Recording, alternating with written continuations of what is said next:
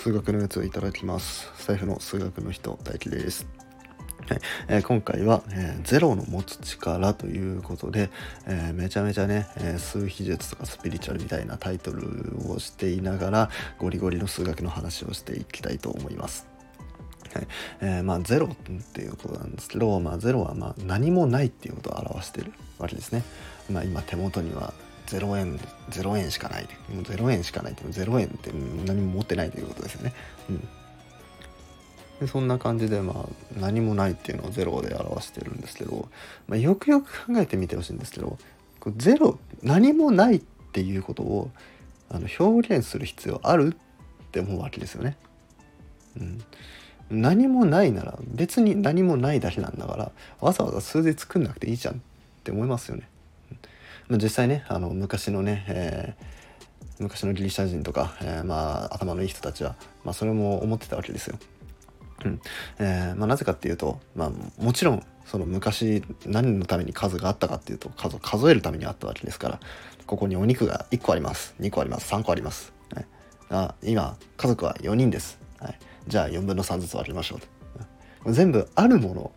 存在するものうん、まあ、数えられるもの。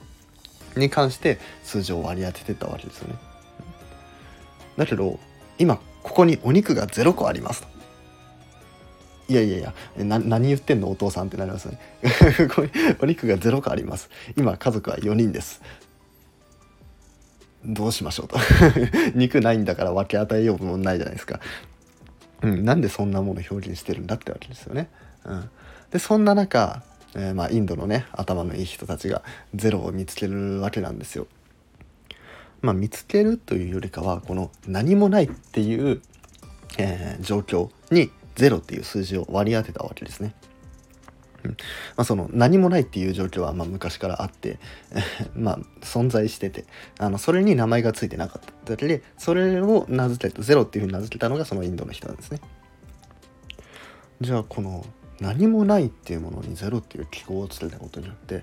どんないいことがあったかっていうことですよね。うんまあ、これはねまあゼロを基準としてまあ、対象を移動してマイナスの値1とか2とかのを0を対象としてマイナスマイナス2とかいうふうにしてマイナスの数ができたとかまあそういうのもあるんですけど、まあ、もっと分かりやすい例としてこれはえっと46と406と460っていうものを区別できるようになったわけです。はい、じゃあ皆さんね、えー、今ねえっ、とインド人がゼロを発見する前の頭に戻ってください。今皆さんの頭の中にゼロがない状態です。じゃあこのゼロがない状態で、えー、46っていう数と406っていう数を区別するにはどうすればいいですか？もちろん今だったら46は10の位が4で1の位が6と。で406は100の位が4で、えー、10の位が0で1の位が6だと、うん、っていうふうに表せばいいんですけどえー、じゃあ0がなかったらどうやって表すかっていうと、まあ、言ったらあのローマ数字を思い浮かべてもらえるといいですねローマ数字には0がなくて、えーとまあ、123まで普通にあってで4が5-1で表せてでそこから5足す15足す25足す3で、えー、8までいって9は10-1ですね。で10プラス110プラス2みたいな感じでこう増えていってこれ0っていうのは入ってないんですよ。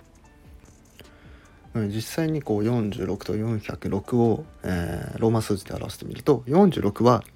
XLVI って書くと、えー、46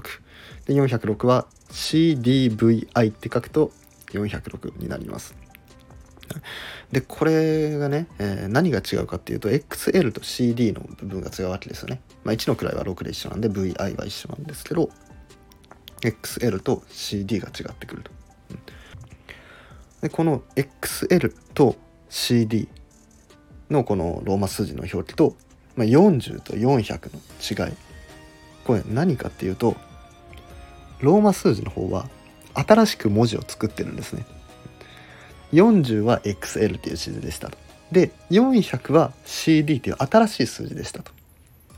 うん、っていうことはじゃあ4000を表す時にまた新しい文字作んなきゃいけないじゃないですか。4万を表す時にまた新しいの作んなきゃいけない。っていうふうになってると。